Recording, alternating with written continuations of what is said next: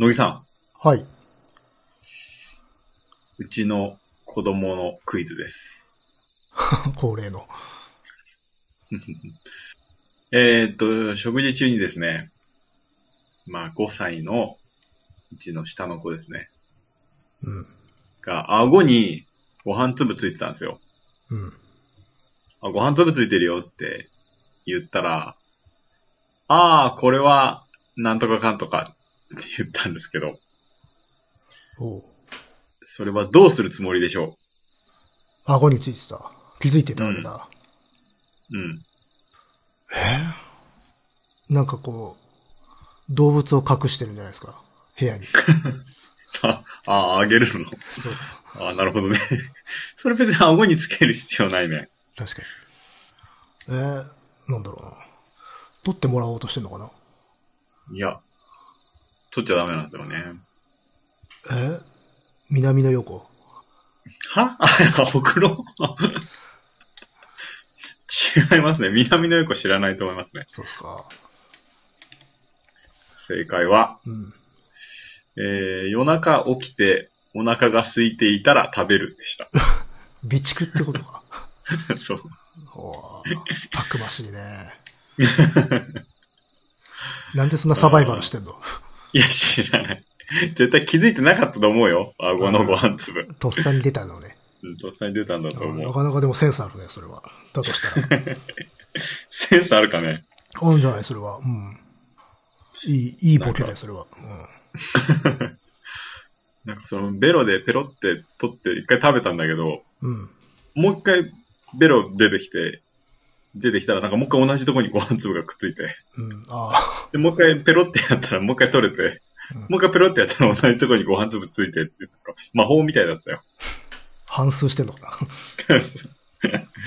な？なんだこれと思って。反数とちょっと違うけど。うんいいっすね。牛がやるやつね。ううんん。なかなか、善と有望ですね、それは。有望。ううんん。いつ何時ね、ちょっとこう、危機が訪れるかわかんないわけですから。まあね。うん。斜め上を行くね、答えをいつもくれるので楽しんでおります。いやー、へこみますね、でも、正解できないっていうところに。あ、大人になっちゃったのかなっていう。うーん、まあそうね。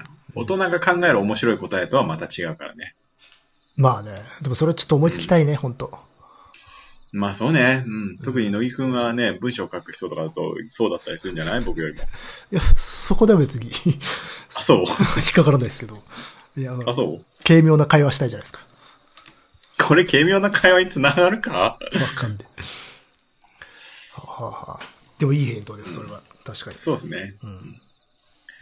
まあうちの子もおかげさまで、えー元気に育っております。ということで、はい。今日も始めましょう。カエサルの休日です。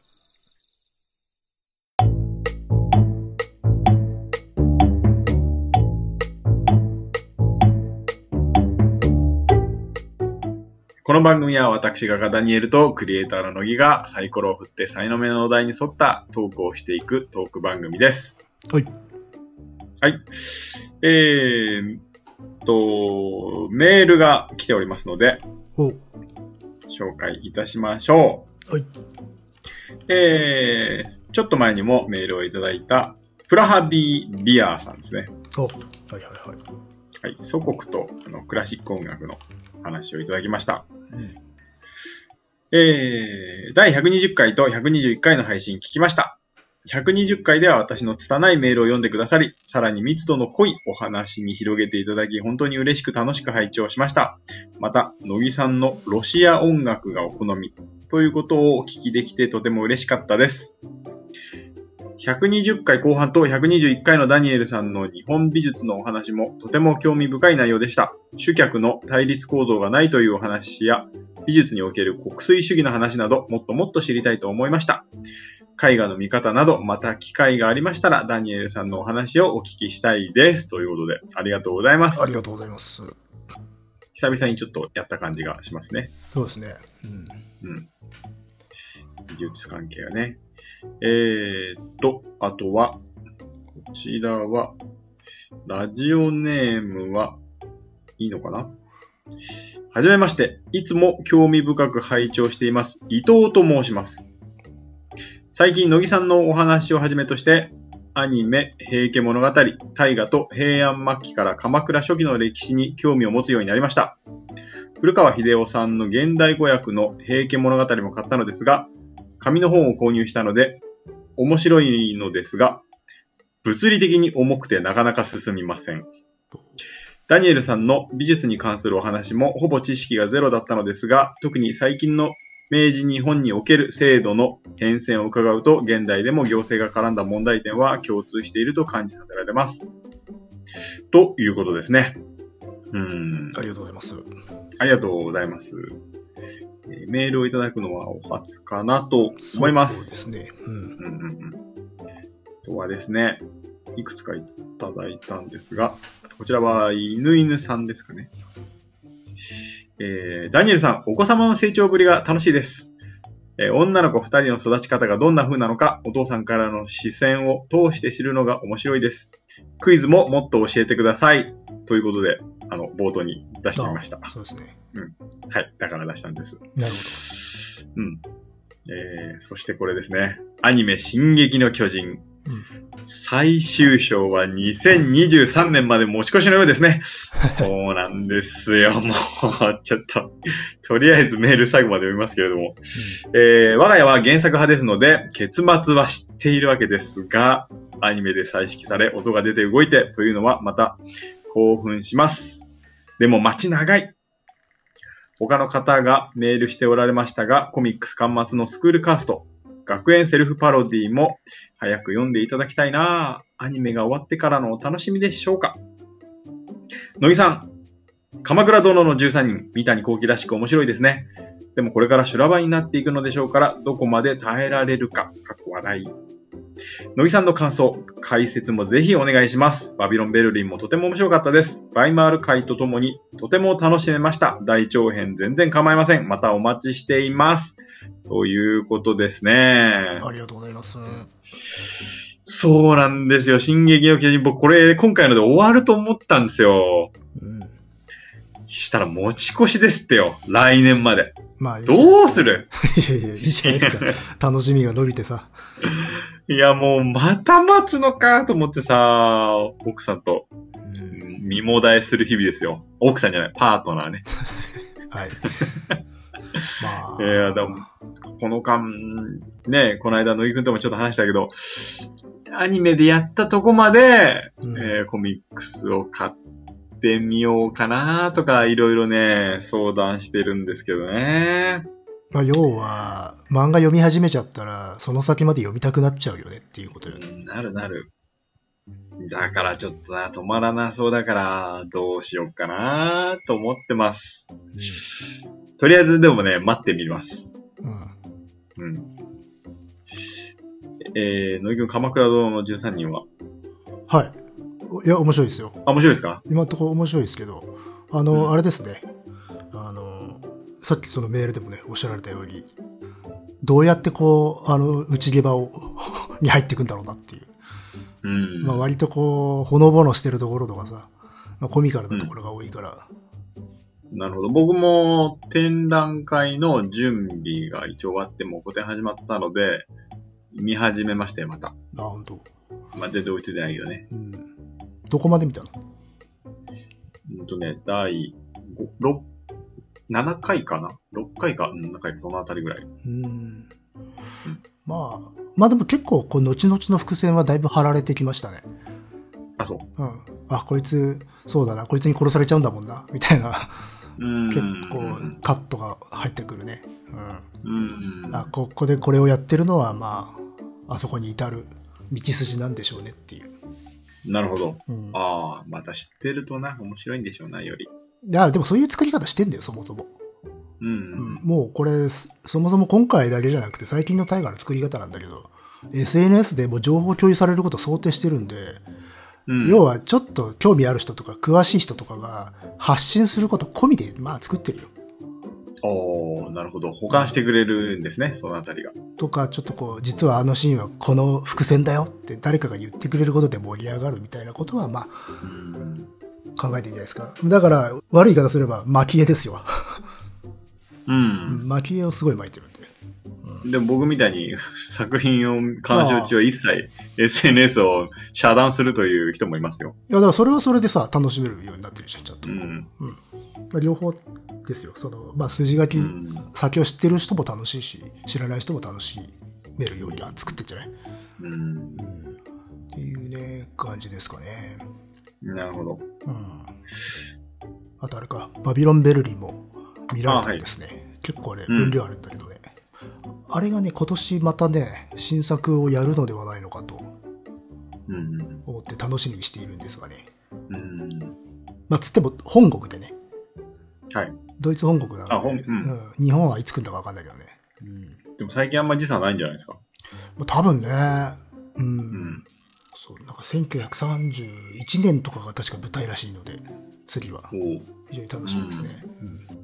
うん。まあ、またね、始まったらはい。喋りたいと思いますよ。そこら辺。はい。はい。お願いします。うん。いや、ラジオネーム、くんちんさん。ポッドキャストほとんど聞かせてもらっています。そしてダニエルさんの作品気になっています。ツイッターでなんとなく蔵書表を見てみると、なんか思いもしない作風で驚きました。もっとポップな感じかと思ったらすごい引き込まれました。他の作品はどんなかな？と思い気になっております。ということで、こちらの方には、えっ、と、住所などをお送りしました。住所じゃないや。うん。あ住所を送っていただいたんで、あの、DM をお送りいたしました。あはい。えーっと、そして、そして、えー、お初の方かな。ダニエルさん、乃木さん、初めてお便りいたします。新中野と申します。えー、カエサルの休日は2018年から聞き始めました。当時、療養中だった私が何の気なしにポッドキャストアプリで、強度と検索したのが番組との出会いです。ー なんで検索した そうの、うんそこがレアだよね。なんかねお二人のお話のテーマの広さ、深さもさることながら、ダニエルさんが時々お話になるお子さんの話もエモいなぁと思い、結構好きです。長らくサイレントリスナーをしておりましたが、どうしてもお二人にリクエストしたいことがあり、ペンを取るならぬ、キーボードに手を置きました。それというのも、画家でありクリエイターであられるお二人の劇場版少女歌劇レビュースターライトのレビューをどうしても拝聴したいと強く思うようになったためです。えー劇場版、あ、失礼。一応なんかこう、公式サイトの URL とか送っていただいてるんですが、うん。えー、2021年6月4日の公開ながら、2022年3月時点でも、えー映画館でかかっているというえー強い生命力を持った映画です。映画情報サイトであらすじを読むと、演劇学校の3年生が卒業に向かう物語といった程度の印象ですが、劇場で鑑賞した時の私の経験は、そのような印象とは全く違う超越的なものでした。初回鑑賞時の上映時間の2時間は、頭と心を両手でわしづかみにされ、揺さぶられ続けるような、そんな体験でした。映画館には年に一度行く、行くかどうかという程度だった私は、あまりの衝撃に、初回鑑賞から4ヶ月で、これ回数書いてあるんですけれども、皆さん何回だと思いますこの人。え4ヶ月で何回見たかですよ。?15 回ぐらいですか？4, 4ヶ月で40回劇場に足を運ぶことになりました。?40 回？40回。すごいな、えーこの、このようなリクエストをしても良いものかどうかわからず、また大変お忙しお忙しい上に、もしご覧いただけた場合でもつまらないという印象を残してしまったら、えー恐縮なのですが、お二人の感想を伺えたら、えー、後人の至りです。えー初夏を思わせる陽気かと思ったら雪が降るというなかなか休まらない日々が続いています。どうぞお体お気をつけて、いつも次回の配信を楽しみにしています。ということで、ありがとうございますありが。とうございます。えー、40回見たという。なえーと、僕2回見たのもないかな連続でっていうのは、あんまないっすね。うん。うん。リバイバル上映で見に行くとかならあるうんけど、まあまあ、聞きますけどね、その。週末飲みに行くっていう感じよりも多いからね、これ。うん。40回か。つうことで、劇場版少女歌劇レビュースターライトなんですけれども、僕たち全く知りませんで、これ知らなかったけれど、でも検索してみたらめちゃめちゃ評価高いですね。うん。実際。うん。うん。で、これは、ちょっと見たところ、なんかテレビでやっていたものなのかな？テレビアニメテレで。ビシリーズがあって、それの総集編が一本劇場版になって、それのさらに続きがあるってことなんじゃない、だから、これを、僕との でちょっと聞聞きたいのは、うんこれテレビ版を見ていない、全く知らない僕たち二人が楽しめるのかどうかってことですよね。まあだから多分その、総集編を見れ見れば話はおそらくわかるんでしょうね。テレビシリーズ。うん。ただ、やっぱほら、総集編とさうん、ちゃんとシリーズ通して見るのとではちょっと違う部分もあるじゃまあないですか。違うからね。うんだからちょっとね、迷うんですよ。そうなんですよね。そうそう。テレビシリーズを見た方がいいのか、総集編でいいのかうなっていう。ん。ね総集編でもいけませんってなら、なんとかいける感じはするけどね。うん。ねまあ、とはいえでもテレビシリーズもそんなに話数はないのかな。ワンクールぐらいだったかな。うーん。まあでもこれちょっと見てみたいですね、確かに。そうですね。うん。これいきますか、じゃあ。そうですね。なんか、うん。見てみたいですね。ちょっと、これ、申し訳ないんですけれども、あのー総集編見てから行ったぐらいでも楽しめるのかどうかっていうのをちょっとね、お聞きしたいところではあります。うん。そうね。まあまあ、でもそこら辺も検索したら出てくるかもな。ちょっと調べてみますよ。で、そうね、この新中野さんは、テレビシリーズをずっと見ていてファンで見に行ったのかとかね。うんそれともなんか友達に誘われてなんとなく行ってみたら面白くてハマっちゃったのか。うんとかそのあたりもちょっと聞いてみたいところではあります。うん。気になっています。う。うんですね。それだけ評価が高くて、劇場でもこんだけ長くかかっていて、40回も見に行ったので、あれば。仮に見たとき喋るのちょっとプレッシャーかもしれないよね。そうだよね。ちげえ、そうじゃねえっていう感想を喋ってしまう。うん、そう全ね然。わかってるやっていう。可能性はね、ありますから。うんまあまあまあまあ。いいじゃないですか。でも見るもんができてよかったです。そうですね。うん。でもあれですね。ちょっとここのとこはお初の人が多いですね。そうですね。うんうんうんうん。あと、そうだ、えっとさ、ちょ、ちょっと待っていただいて。犬犬さんかな？うん。待ち長いっていうん？言葉を見慣れないと思って、待ち長い？使う？待ち長い？うん。聞いたことないかもしれない。と思って、んあのね、さっきちょっと検索をしてみたら、うん。あのね、一部の地域の人が使うから方言なのかなみたいなのが載っていて、待ち遠しいってこと？そうそうそうそう。うん。待ち長いっていうのは方言なのかなとちょっと思っていますが。ああ、ちょっと聞いたことないです、確かに。うん、なんか、ネットでちょっと待ち、ちょっと見ただけだと、九州の方なのかなみたいなのがあったけど。へえ。うん。あ、本当だ。待ち長いって方言なのっていう ねある出てくるでしょうん。しかも、確証を持てないものばかりなんですけど。そうそうそうそう、そうなんだよ。うん断定してるものがないんだけど。ああまあ、九州かもね。うん。うん。初めて聞いたんで、ああ、そういう表現あるんだなと思いました。まあ、それだけなんだけどさ。はあ、はいはいはい。うんうんうん。ま、真長、ん？真ん長か。というのもあるみたいよ。そう、でもなんか、予測変化でなんか変なの出ちゃったかなとかは思ったんだけど、そうではないあるんでしょうね。ううんん。あるんだなと思ったっていうだけなんで、野木くん知ってるかなと思って。いや、これはちょっと初めて見ました。ううんん。うんうんうんうん。調査しときます。本当ですか？いや、わからんけど。うん。はい。はい。という感じで、まあ、大量でよかったですね。豊作。はい。はい。豊作でした。ありがとうございます。ありがとうございます。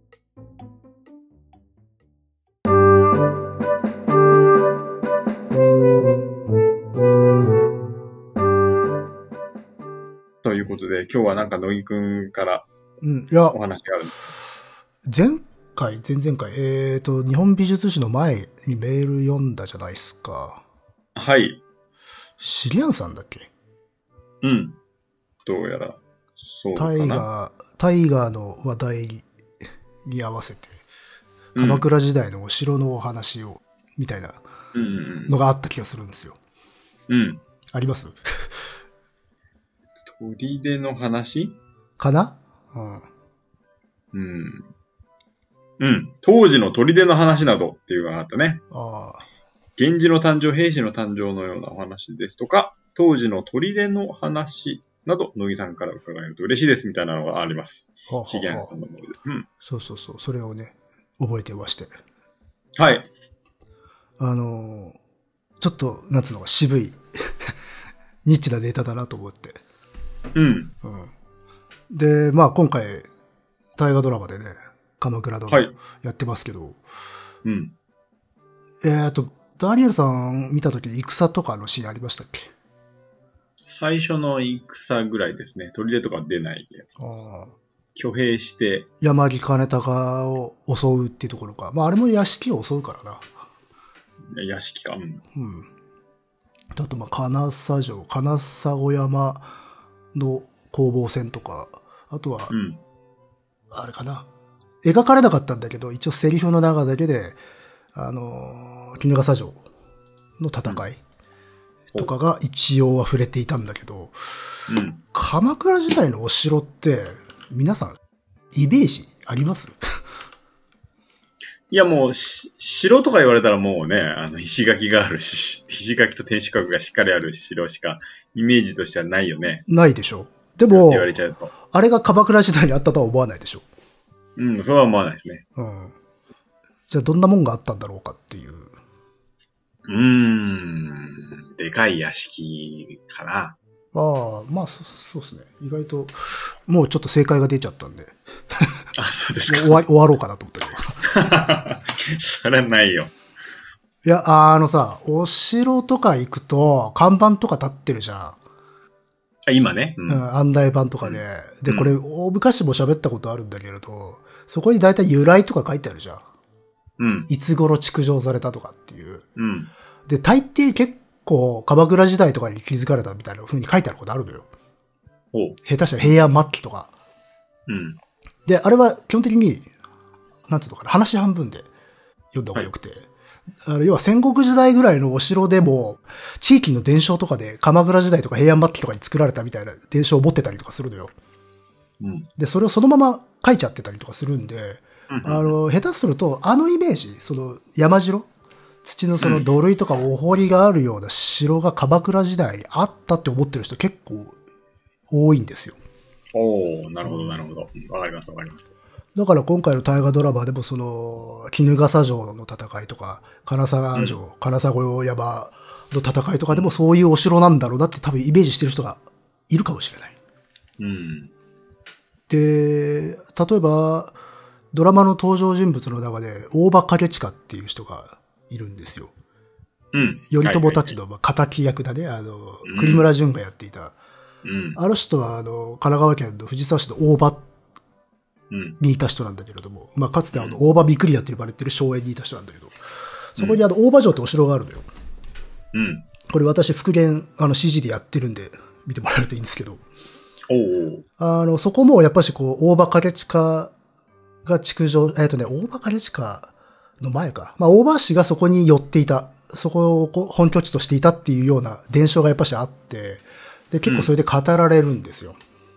うん。うんでも今残ってる大場城って、もう結構立派な、あの、横堀であるとか、クランク堀であるとか、あと土塁うん。なんかがある、もう戦国時代のお城なんですよ。うん。で、実際まあ、今残ってる以降は戦国時代のものであるとされている。うん。うん。私が見てもそう思います。うん。はいじゃあ、大場時代にそういう形をしていたのかっていうと多分違うだろうと。おー。で、大場市の屋敷自体は、あの、その大場城とは別のところにある、あの、創建院っていう、あの、お寺のあたりじゃないかって言われてて、まあこれ全然地元じゃない人わからないから、まあ流してほしいんだけど、あの、もうちょっと低いところにある、川沿いのね、うん。丘の上にあったんだろうと言われているのよ。うん。で、そっちは私も現地何回か行ったことあるんだけど、まあ多分す、こっちの方が可能性高いだろうなっていう場所なんですよ。うんなので、で、そういう形で、あのね、実は戦国時代のお城が鎌倉時代とか平安時代のに作られたとされてる場所が結構多い。はいはいはい。っていうのは同じところを本拠地にしてたりとかするから。うんうんそうすると、その、まあ、妻鏡の世界とかね、平家物語の世界と結びつけちゃうわけだよね。江戸時代ぐらいの人がうん。。うん。うん。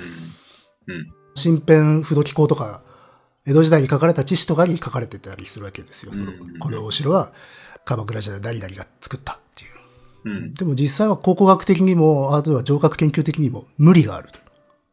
はいはいはい。大概ほとんど違うだろうと。戦国時代に作られたものであろうとされている。うん。戦国時代か、まあせいぜい早くても室町の末期とかに。うんじゃあそうなると、鎌倉時代のお城っていうものが分からなくなってくる。はい。じゃあ当時なかったのかうんっ。ていうと、文献には出てくるんですよ。うん。城って言葉出てくるんですよ。うん。城郭を構えたとかっていう表現とかうん。うね、ん。が出てくるんで、あっただろうと思われていたわけですよ。うん。うん。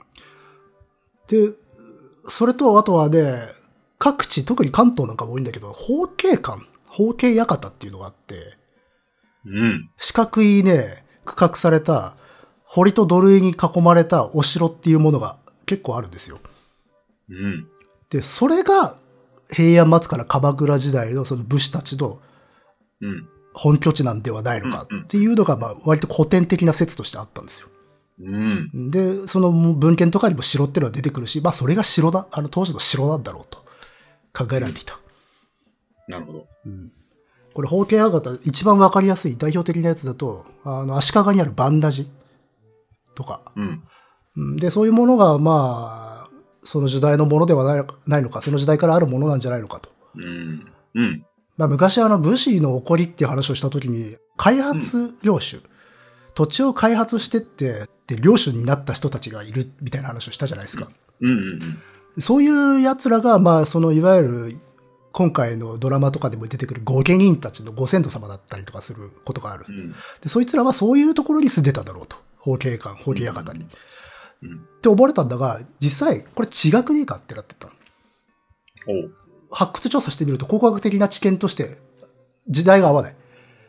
うん。もっと後のもんだとなるほど。あの、14世紀とかぐらいのものじゃないかっていうことになってきた。うん。うん。少なくとも関東ではね。うん。まあだから、南北朝以降とかになるのかな。うん。それでも相当古いけどね。まあまあまあ、でも鎌倉時、平安末とか鎌倉時代ではない。うん。ってことになってしまって、あの時代のその鎌倉幕府の御家人とかのその住処ではないだろうと。はい。っていうことになってしまって、じゃあ結局、確実に彼らがいたであろう場所っていうのはどういうところなのかって言ったら、結局ね、屋敷なんですよ。ああ、うん。なるほど。そう。あのまあ、その、なんつうの、土塁とかで囲まれてるようなものではなくて、割と防御性が低い。まあ、せいぜい塀と、まあ、溝。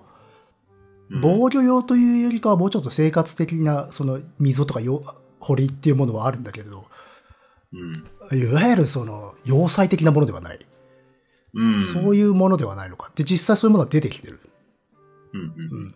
あの、それこそだから、さっき大場って話をしたけれども、あの、大場のそば、近くでは、あの、海老名の方に上浜田遺跡っていう遺跡があって、そこはおそらく中世の武士の屋敷、おそらく渋谷市とかに関連する武士の屋敷ではないのかっていうふうに言われてるんだけど、そこはあのね、もう、なんていうの、建物の跡とかもわかってる。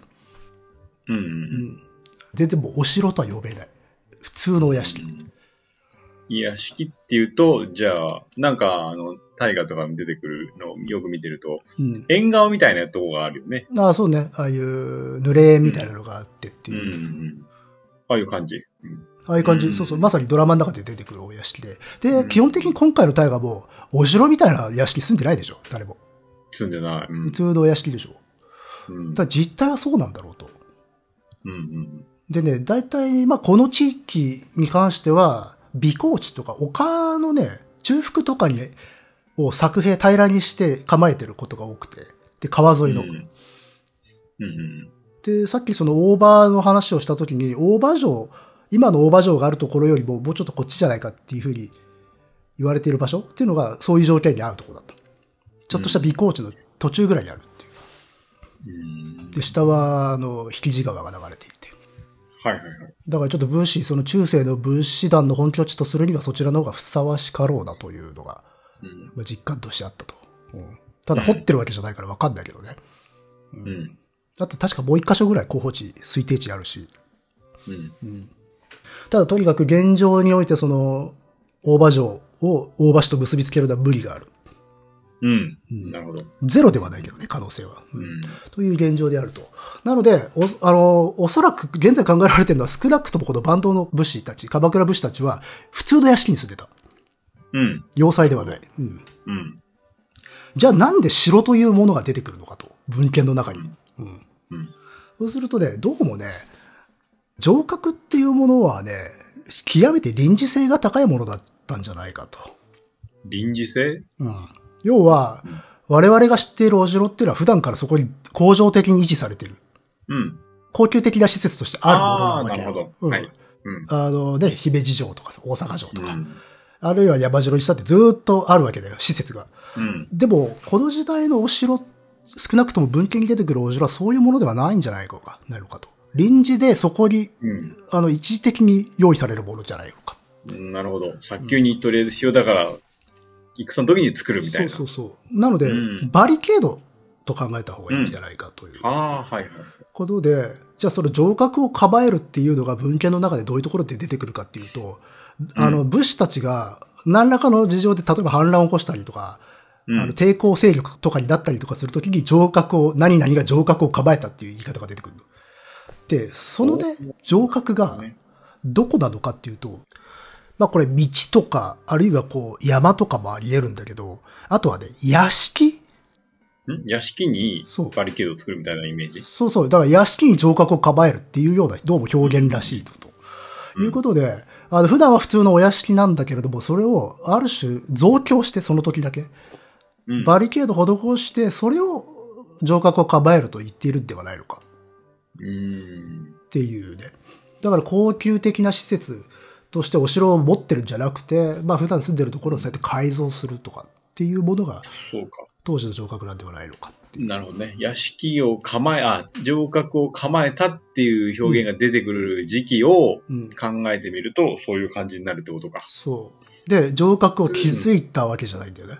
築くとかじゃないんだよそうかうん構えたなんだよ。うんうんこれ結構大事な表現だなと思うね。うん。でね、下手するとその城郭って城に車って書くんだけど、その城と車の意味も微妙に違うんじゃないかとかね、実はね、その用語の研究とかも結構されていて、うん。当時の人のイメージする城、城という言葉はどういう意味なのかっていうことも実は結構ね、議論されていたりとかする。我々は城って言うと一つしかないじゃない。うん。はい。堀があって、そうそうそう。石垣があって。うんけど城郭とかお城を表す言葉ってたくさんあって、まあ城、あるいはちょっと後の時代になると要害とかね、うんあとは城郭とか、いろんな言葉があるんだよ。うん。うんうん。なので、実はそこにニュアンスの違いがあるんじゃないかみたいなのがあって。うん。で、現代の研究とかにおいては、その館っていう言葉と合わせて上官っていう用語を使う人はいる、研究者に。あ なるほど。うん。で、上官研究って言ったりする。うん。ただこれも非常に難しくて、館っていう言葉も非常に微妙なんですよ。そうなの？うん。あの、さっき屋敷って話をしたけれども、あ鎌あ、うん。あの、多分今回の大河ドラマでも下手したら館って言葉使ってるかもしれないんだけど、我々はなんか武士の、例えば領主の住んでいる家とかは、偉い人が住んでいるところを館って呼ぶでしょ？うん。けど、それは本当に館と呼んでいいのかっていう問題がある。ほうほう。館ってね、あの、室町以降になってくると、あの、称号とかになったりするんだけど、な、何な称号、親方様。称号？ああ、はいはい。ああ、親方様みたいなね。そうやっていう使われ方をするようになるんだけど、それは一旦置いといたとしても、その、当時の武士たちが住んでるもの、住んでる場所を実態としてそれ館と呼べるのかっていう議論があって、館ではなくてやっぱり屋敷と言うべきだろうと。なるほど。うん、あの、で、まあ、館と、昔の呼び方だと、太刀とかって言ったりするんだけど、うん。で、その、我々が抱いてる館、太刀っとかっていうのはやっぱりさっき言った包茎館、包茎館みたいに、その堀とか土塁で土塁で囲まれている、まあ、普通のお屋敷よりかは結構厳重な、うんうん要塞性が高いものを結構イメージするんだけれども、まあ、最初言った通り、武士は非常に普通の屋敷に住んでいた可能性が高い。はいはいはい。ということで、なので、ちょっと気を使っている人は屋敷と呼びます。うーん。じゃあみんなもとりあえず屋敷って呼んだ方が、でも、屋敷って言うと城と臭く感じるよね。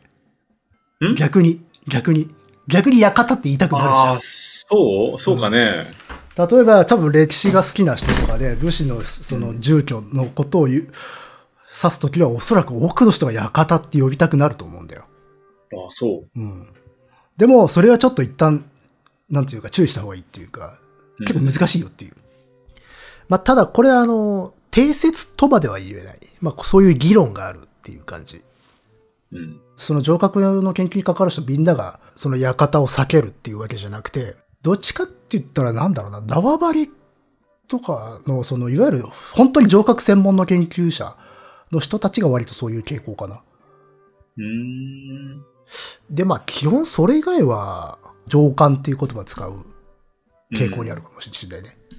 意外とそこはだから統一はされてないっていう。うん。いうことで、また、ともかく、その、城郭研究の中で、そういう法系館、法系館に住んでいる武士像っていうのは結構幻想ではないかと言われるようになってきた。うん。うん。で、そして、かつ戦争になった時に、その臨時的に構えるものなが城郭であるっていう考え方が出てきて。あとはね、かといって、もうちょっとじゃあちゃんとした、なんていうのかな、土木工事をするような、おそういう施設はないのかって言ったら、それも出てくる。うん。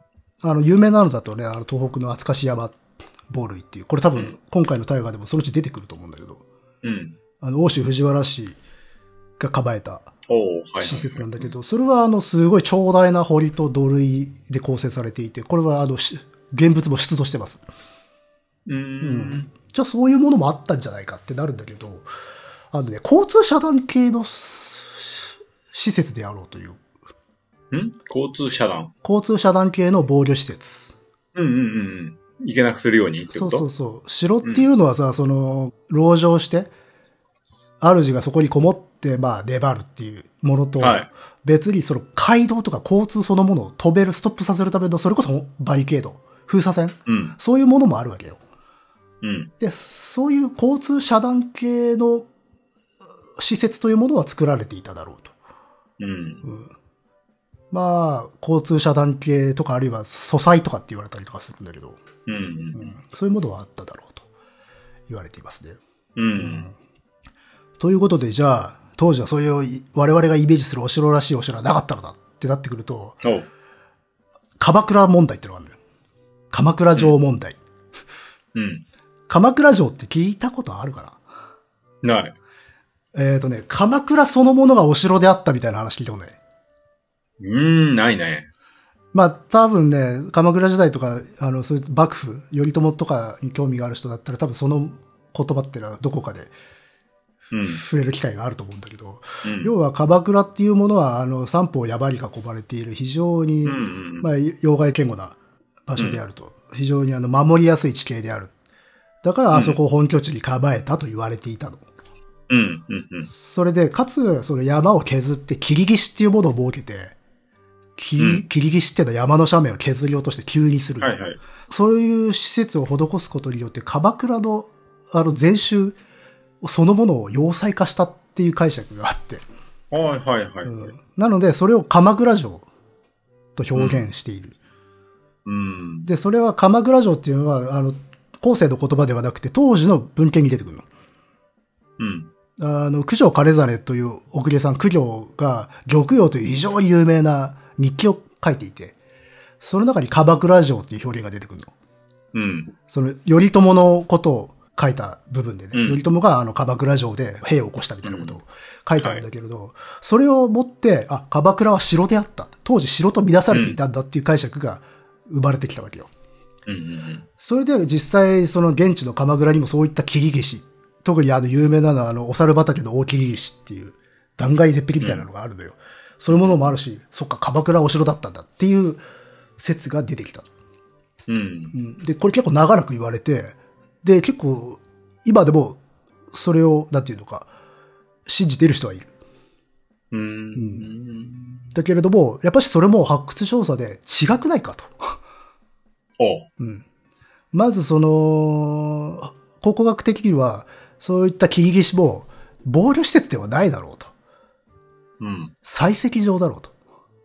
ああ、はいはい、なるほど。石を、まあ、建築資材として切り出すためにそういう地形になったんだろうっていうことが分かってきた。うん実際使われていることが確認されたからです。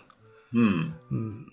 で、まあその他その城郭の研究者たちも、やっぱし鎌倉城っていう発想はちょっと無理があるだろううんっ。ていう風になっていった。あと、鎌倉ってのはね、何回も攻められてるけどね、その度に落ちてる。あ、そうなんだ。まあ、それこそね、あの、鎌倉幕府が滅亡した時の、あの、現行の乱の鎌倉の戦いとかもそうだし、うんうんそれ以降も何遍もその、こダッシュされてるし、うん。まあ、ただその、要害性が低いというか、守りに適してないかどうかっていうのはまあ、ちょっと難しいですけどね。うん。まあ、ただともかく、ちょっと鎌倉城というのは幻想ではないかと考えられている。ほうほうほう。うんじゃあなんで鎌倉城なんて言葉が出てきたんだっていうことになるわけだよ。うん。当時鎌倉城という表現があったことは確かなんですよ。はいはいはい。で、それはまあね、当時その、いお城、本当に鎌倉が要塞化されているのから鎌倉城と呼んだのではないだろうと。うん。うん。で、それがさっき言ったその城郭を構えるっていうところとも繋がってくるんだけれど、うん。要は臨時性が高い、そして常にあるものではない。うん。うん。で、兵を起こした時に構えるものであるっていうことで、うん。ある種のその軍事的な緊張とか、軍事行動みたいなものを起こした時に、そいつの本拠地は城と形容されるんではないのかと。ああ、はいはいはい。うんなるほどね。うん。という解釈がある。うんだ例えば反乱軍であるとか、まあ、謀反を起こしたような奴らが、こう自分たちの本拠地にこもって兵を挙げているっていうことを、うんよその奴らは、奴は城、城郭を構えている。なので、そこの場所、空間も城であるっていう表現になる、うんそういう類のものなんではないのかっていうう。ん。で、で、九条金沢はおそらく鎌倉の実態として鎌倉がどういう場所かっていうのは多分知らないし、うん。京都にいる人なんで。うん。だからまあ、おそらくその要塞化された都市ということではない。そういうニュアンスではないだろうというのと、あとはその、例えば京都を城と形容してる、表現してる文献もあるしね。その都市そのもの、ある区画で、あの、囲まれている一つの都市を、まあ、城という表現するってこともあるから、頼朝はどこにいたの？鎌倉。あ、鎌倉の中。鎌倉。そうそうそう。鎌倉の大倉ってとこにいた。おその建物の名前はないの？あ、えっ、と、建物の名前か。まあ、御所だよね。そこなんか、なんとか城みたいなことは言ったりはしてな、はい？してないうん、御所だね。うーん。なるほどそう。そう。まあ、だからその、お屋敷が要塞化、普段から要塞化されていたってことはない。から、おそらくは、まあ、もちろん他の御家人たちよりかは立派なお屋敷があったんでしょうね。うん。うんなるほど。で、これ大河ドラマとかでも、あの、ちゃんと普通の屋敷に住んでるんだけど、あの、割と序盤の方で、伊藤助親が軍勢を率いて北条氏を脅かしに来たうん。シーンがあったの覚えてます、あの時に城郭構えてますね。北条は。ああ、あの、うん。なんか物見櫓みたいなの組んでるやつだね。あれ、で、なんかちょっとバリケード感あったでしょ？あったあったあ。れは多分そのね、普段の普通のお屋敷をバリケード化してるっていう表現を多分してたんだと思う。はいはい、なるほどね。あのドラマの軍事交渉は西俣房夫さんっていう、まあ、城郭研究者なんで、うん。そういう意見をちゃんと取り入れてるんじゃないですか。うんだから、あの、お城っぽい描写ってのはしてない。うんお。城ってのはその、いわゆる土木的なお城うん。のイメージは描いてないですよ。うん。あのね、金沢城、あの、佐竹と戦った時に山、こも、山を攻める、山城を攻めるところがあるんだけど、そこもやっぱりただの山として表現してたな。うん。そうそうそう。あとはその、まあ、セリフだけで終わっちゃったけど、あの、三浦市の絹笠城の戦いも、絹笠城と言われてる場所ってのは今もあるんだけど、うん。いかにも、あの、お城だよねっていう意向が出てきてない。ほう。そうか、そうか。うんじゃあ臨時に作って、そのまま、うん壊れちゃってっていう感じか。まあ多分何回か使っているっぽいから、まあなんかことが起きた時はそこにこもるっていう決まりはあったんだろうけれども、だからといって、あの、すごく高級的な施設があったわけではないと思う。うんなんかね、平ら、作平地とかはあるららしいんだよ。あと、堀切りも一応ある、はあるんだけど、ただその時代のものと推定できるかっていうとかなり難しいということなので、うん現状においては積極的にここはお城であるというふうに認定できるものは出てきてない。うん。わかんない。今後また出てくるかもしれないけどさ。うん。というのは、鎌倉時代の少なくとも関東における城の様相っていうやつなんですよ。うん。まあ、現状での、まあ、考えられてる多くの人が言っていることだけど。ただ、これが地域が変わると、そうとも言い切れないところがあって、ほ東北行くとね、もっと古い平安末期とかのもので、そういう高級的な施設、う。うん。堀とか土塁とか、かなりしかも雄大なね、規模の大きい遺構ってのが出てるんですよ。うーん。あの、有名なのだとね、秋田県の、あの、大鳥山。そこはね、もう、すげえ結構立派な堀が出てるんですよ。うーん。で、時代的には12世紀までにうんできていたと考えられていて。なんでだろだから、あの、東北においてはかなり早い時期からそういう高級的な施設としての城というものが存在していたんではないのかとも考えられるんだが、まだはっきりとは分かってないですよね。う。うん。ど、なんか、どうなんだ関東とか京都ほど勢力図が目まぐるしく変わらないから、あえっと、やっぱそういう問題かな。対、恵比寿線。うんうんうん。要はあの辺ってのは日本の、その律令国家日本の、まあ、国境線だったわけだよ。中世以前はね。うんうん、そうか。うん。で、その外側っていうのは、まあ、うん異民族だと当時はね、見出していた。なので、そういう、まあ、重要な拠点っていうのは、東北にも昔からあった。うん。うん。なので、ちょっとね、さっき言ったような話、あの、理屈とはちょっと合わないんですよね、東北っていうのは。なるほどねうんうん。あと、神ヶ峰城か、会津の。とかもね、あれとかもね、我々関東のお城好きからすると、やっぱちょっと驚愕するんですよ。えっ？つって。えしっかりしてるってこと？そう、あの、まあ、戦国時代とか、せいぜい中、あの、まあ、室町とかのお城と言われたら、まあ、そうだよねっていうような形なんですよ。なるほど。で、やっぱしね、あの、関東より西はね、そういったものは出てないです、あんまり。うん。お？京都の大内城ぐらいか。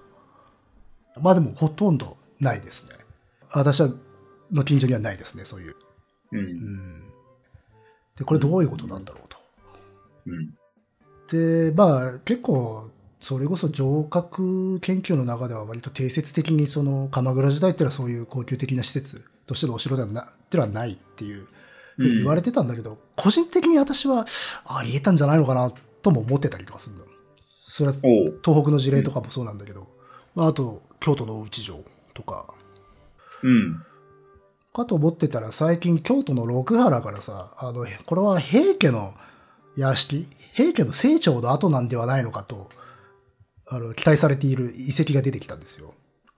それが結構立派な堀と土塁を伴っていたんで、もしかしたらちょっとそこら辺も変わってくるのかしらとか期待してるんですけどね。これはやっぱし平安末期とかのおそらくうん。意向なんで、どっちなんだろう。うん。まあ、レアなケースな気はするけど、うん。まあね、どうなんでしょうね。うん。まあ、東北は確かにその文化が違う、城郭の文化が違うっていうふうに考えれば、まあ納得ができる。うんしかも歴史的経緯としてやっぱしあの辺境だったから。うん。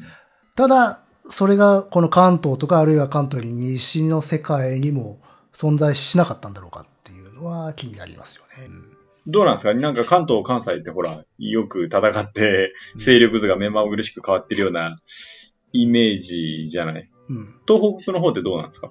いや、もうと、それこそ東北、大鳥山遺跡とも絡むところだけど、まあほら、前九年五三年の駅っていう割と大乱があって、うん。で、おそらくこの辺の遺跡はその時期の戦乱に関わるし、あの、まあ、遺跡なんではないのかというふうに言われてるから。うん。うんだからやっぱし戦乱があったからこそ、こういうものがあるんでしょうと。うんそれこそあれですよ。あの、頼朝のご先祖様が戦った戦いですよね。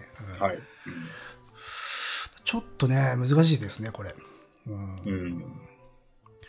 で、割とその城郭研究、特に縄張り論の人たちは、そういう割と立派な土塁とか堀っていうものが出てきて、結構そこに技巧があったりとかすると、戦国以降だっていうふうに認推定しがちではある。うんうんなので、そこを覆すっていうのは、覆すと結構、まあ、あれかな。大変なことになるんじゃないかなっていう なるほど。歴史がね。これほら、昔さ、杉山城のお話ししたの覚えてます？ああ、埼玉県にある、あの、あっちゃいけねえ城が出てきたみたいな。はいはいはいうんうんああいうことになるわけよ。うん。要はこう積み重ね、変年的なね、その、この時代はこれぐらいの規模のこういう構造のお城があったとか、これより後はこういうものが発展してた、みたいなのがあるわけよ、流れが。それが覆っちゃうわけだから。うん。うんだからそこら辺は非常に難しい問題になってくる。ただ、うん東北にはこういう不思議なものがあるのは確かである。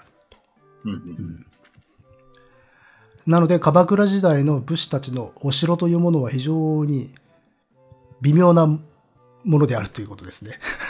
はいうんうん。なるほどね。うんなので、あの、鎌倉殿の13人は非常に無難な描き方はしてました。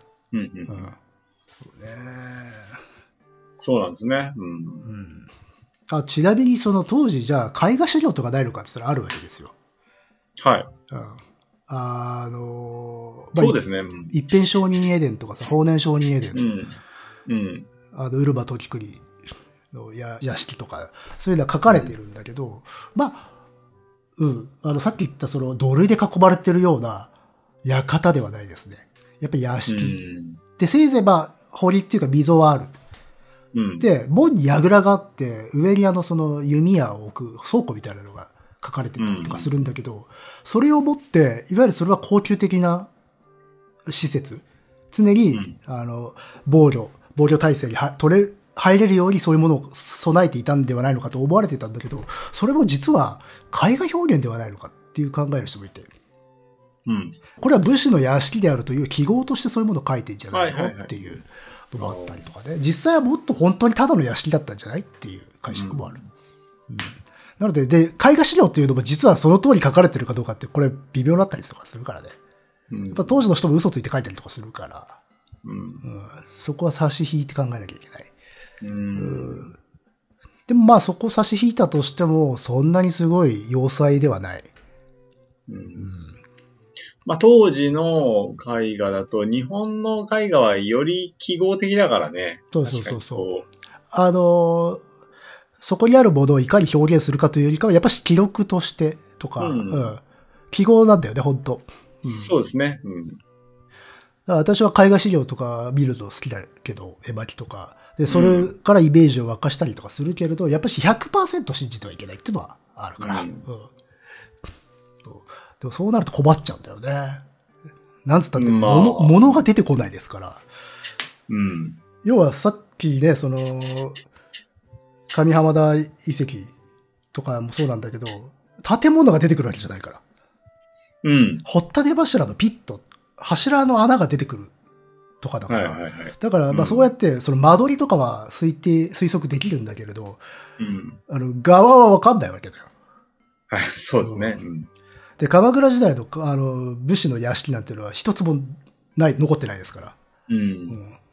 まあせいぜいお寺だよね、だから。うん。とか、あと室町時代のね、それこそ、まあ、地侍クラスとか、まあ、どう、あの、上級農民の家とかは残ってるところとかあるけれど、鎌倉時代の平安閥とか鎌倉時代の武士の家はない。うん。だから鎌倉をが世界遺産を申請したときに、あの、武家の都だっていうのをアピールしたときに、向こうが、武士の家はどこにあるんだっていう反応したと。ほう。まっとうな。うん。う。うんん。武士の家は一つも現存してないですから、鎌倉には。うんうん。はい。らちょっと売り込み方を誤ったんではないのかという人はいるね。うん。そうなんですよ。なのでこれ非常に厄介ですよ。うんうん。見たいですけどね。当時のうん。本物は。うんそうですね。うん。というところですかね、鎌倉時代のお城っていうなるほどことで。は。うん。非常にあの、なんていうんですか、すっきりしなかったと思うんですよ、聞いて。はい。うん。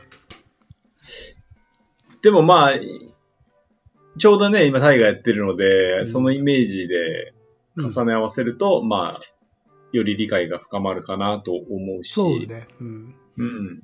だから、時政がね、い伊藤助親と対峙した、屋敷で対峙した時の表現っていうのは非常に良かったですね。うん。当時の、まあおそらく武士たちの実態ではなかろうかっていう。うん。で、まあ戦いが終わればああいうものはさ、撤去して普段の生活に戻るんだよね。うん。武具とかもあんな感じだったんですか？まあ、基本大鎧ですね。あ、そうそう。そうなんだ。そこが、そうだ、そこもちょっと触れなきゃいけなくて、う。うんん例えばお城っていうものを考えたとき、お城の形を決めるのって何だと思います、お城の形を決めるの？まあもちろん、その、地形、地形ですか？地形もあるんだけど、うん。地形とか、あとはその、どこを守りたいのか、どこに向かって防御証明をつ作りたいのか、そういうのもあるんだけど、一番基本的な考え方として、おーな、なんでしょう？えっと、軍隊の構造です。軍隊の構造。うん。要は、城を使う者たちがどういう、んなんていうのか、組織だったのか。うん。うん。あの、要は武士団が集まって、まあ、城にこもるとするじゃないですか。うん。要は、使い方っていうものがその城の形を決めるじゃないですか。うんうんう。うんん。はい。で、城、戦国時代とかに作られてるお城っていうのは、やっぱしあれはね、価値、あの、徒歩による集団戦うん。を想定してるわけだよね。兵隊さんがいっぱいこもって、まあ、指矢とか鉄砲とかで追いかけて、まあ、守るっていう発想でしょ。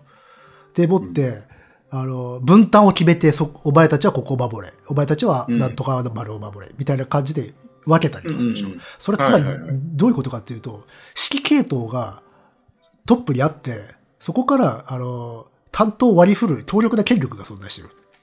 はい。うん。うんけれど、鎌倉時代っていうのは、そういう風になってないの、軍隊は。へえ。鎌倉時代っていうのは基本的にあの、御家人と呼ばれてる人たちいるでしょう。うん。まあ、今出てきてる人だったら、まあ、上総広常とか、うん。ああいう人たち、はいはいうん三浦義澄とか、ああいう人たちが、あのね、手持ちの家来を連れてくるの。うん。うん。そそれぞれのし、それぞれ所領を持ってて、そこ経営してて、そこに、その、まあ、老頭とか家床とかっていうのを抱えてて、それぞれ独自に家来を持ってるわけだよ。で、その人たちが自分のところの従業員連れてきてあ、あの、集まるの。ああ、はいはいはい。うん。で、それ指揮系統的に言うと、それぞれもう分立してるの。うん。そういうの、領主別編成って言葉使ってるけど、うん。領主別、その、それぞれ、その地域の集まってくる領主たちごとに軍隊が構成されている。うん。で、そういう軍隊だと、その、戦国時代的なお城での戦い方っていうのは難しいんですよ。うん。それぞれが勝手に、勝手にってわけじゃないんだけど、それぞれがそれぞれのその領主の言うことだけ聞いて動くから、うん。戦争のために強力な指揮系統によって編成し直された軍隊うん。が使うようなお城っていうものは領主別編成の軍隊では多分使うのが難しいんですよ。うん。なるほど、なるほど。だし、あと、さっき武具の話をしたじゃないですか。うん。彼らは基本的に騎兵なんですよ。武士は。はい。うん。うん。あの、大鎧っていう言葉をさっき言ったんだけれど、大鎧っていうのはあれは騎車、馬に乗って弓を射るのに特化した鎧なんですよ。うん。うん。で、基本的に当時のその領主クラス、上級の武士たちはみんな大鎧着てる。うん。そして戦いは騎車。うん。うんあの、馬を走らせて、まあ、うん。やぶさめのイメージだよね。すれ違いざまに相手を射落とすっていうようなうん。戦い方をしていて、まあ、個人技だった。で、あんまりその馬を降りて、みんなで集団で、あの、ぶつかるっていう戦っていうのはあまり想定されてない。うん。そうなんだ。えまあもちろん首打ちってことはあったと思うんだけど、まあ、基本はまず馬なのよ。うん。うん。そうすると、まあ、城で馬ってかなり戦いにくいでしょ。うん。うん。そうっすね。だし、あとこれはそれこそだから西畑房夫さんが言ってたけれども、馬がメイン、基本なんだから、馬屋の軍隊にとって、もう基本的に普通の山であれば十分。うん。特にその同類であるとか、お堀みたいなものをかなり入念に張り巡らせなかったとしても、もう山ってだけで、もう馬の軍隊は攻めにくい。うん。だから格別のその高級的な施設みたいなものを設けなくても山が城として成立し得たんじゃないかっていうようなことを書いていたね。うん。で、それは当時のその軍隊の性質から考えているっていう。うん。だから城ってのはそのハードだけを見りゃいいってもんじゃなくて、それを使う人たちの意思とか、あるいは権力構造みたいなものも反映されている表現物なので、そういうところからも逆算できるよっていううん。話ですよ。なので、武具っていうのも非常に大事。うん。ああいう、ちょっと今の我々からすると、あの、大鎧なんていうのは、これ本当動きにくくないのっていう鎧なのよ。うん。実際、見てるとそんな感じするね。うん多分普通に歩歩くときは動きにくいと思うんだけど、あれ馬に乗ると非常にいいらしいですね、やっぱ。そうなんだ。へえ。やっぱ馬から弓を射ることにすごく特化した構造をしている。うん。だからそれがだんだんだんだん馬から降りて戦うようになってくるっていう。そうなった時に、まあ城っていうものも、あのー違う進化をしていくっていうことなんじゃないですか。てか高級的な施設になってくるっていう感じですかね。なるほど。うん。なんか気になることありますか？まだあんまりね、体が進んでないんで、そこまで。いや、まあ別に、あの、何回見てもそこがなんかクリアになるとかいう話でもないからね。うん。いや、なんか疑問もそ今んとこそんなないですね。ああ。まあそうですよね。まあ、鎌倉時代のうん戦いについて考えたことなければ、それはそうですよ。うん。まあ、武具は思ったより、しっかりしたのつけてんだなと思ったぐらいだね。まあ、重、かなり重武装ですよ。うん。うん。大鎧はごついですからね。ただちょっと気になるのは大鎧少ねえなとは思ってるね。うん。まあ、義時もそうだし、あとは三浦義村もそうだけど、あの辺がね、みんなね、腹巻きなんだよね。うん。大鎧じゃないの。もうちょっと簡便なやつ。うん。動きやすい。で、まあ多分、大鎧着せると大物感が出ちゃうからっていうことなのかもしれないんだけど、ただ私もその鎧クラスターではないので、そこまで詳しくない。うん。そうそう。まあだから基本的にその、領主は馬に乗って戦うから、うん。うん。で、それを、メインの奴らが馬に乗って、その、下のね、小物たちが、勝ち、あの、徒歩ではついてくるっていうのが当時の軍隊だから。そうなので、ちょっとそこら辺はあれだ、演出が優先かなっていう。うん。大河ドラマは結構ね、鎧甲冑の表現ってのはね、難しいですよ。あれは。うん。あの、純粋に、なんつうの、交渉だけを突き詰めるわけにいかない事情が多分あるっうん。て感じかな。なるほど。まあ、ちなみにその、馬ついでに言うと、当時の御家人たち、武士団っていうのは、あれどんぐらいいると思います？家来。なんか具体的にでも人数結構言ってなかった？ん？あ、具体的に、ううんん、人数、うん、言ってたからなんか、大体、なんか分かってますけど。言ってしまうと、めちゃめちゃ多いやつは多分何百とかっているんだけど、いないの、いないと、あの、二人とか。うん、なんか5人とか、ありましたね。あ、あれだよ、ほら、昔原稿の話した時、竹崎うん。は、はいはいはいそうそう、あれ全然いなかったっていう。うん。で、じゃあ、100人とか500人を抱えてるやつは、5人より偉いのかって言ったら、そういうわけじゃないんだよ。うん。うん対等なんだよ、立場としては。同じ御家人なんだけれども、まあ、商業とか経営規模のデカさによってかなりバチバチだったっていう。うんで、それがつまり対等であったっていうことは、さっき言った領主別編成っていう、要はそういう奴らがわらわらと集まってきて、みんなでわーって戦うっていう軍隊だったってこと。うん。だから、こう、統率が非常に取りにくいような軍隊だった。うん。それがだんだんだんだんその我々がイメージする軍隊になっていくわけですよ。戦国時代に。まあ、南北朝とかからね、だんだんだんだんそうなってくるんだけど。って感じです。なるほど。わかりました。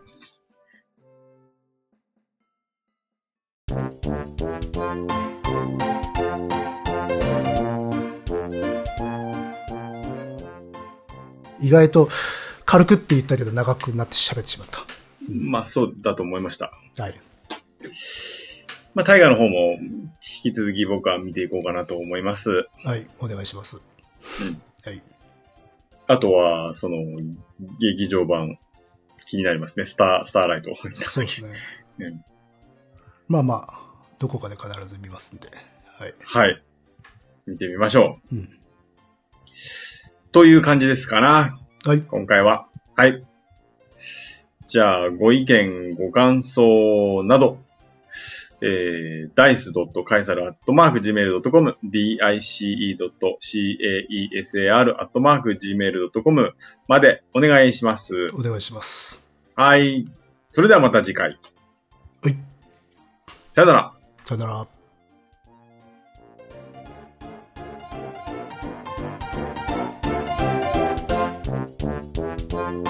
なんていうんですか、すっきりしなかったと思うんですよ、聞いて。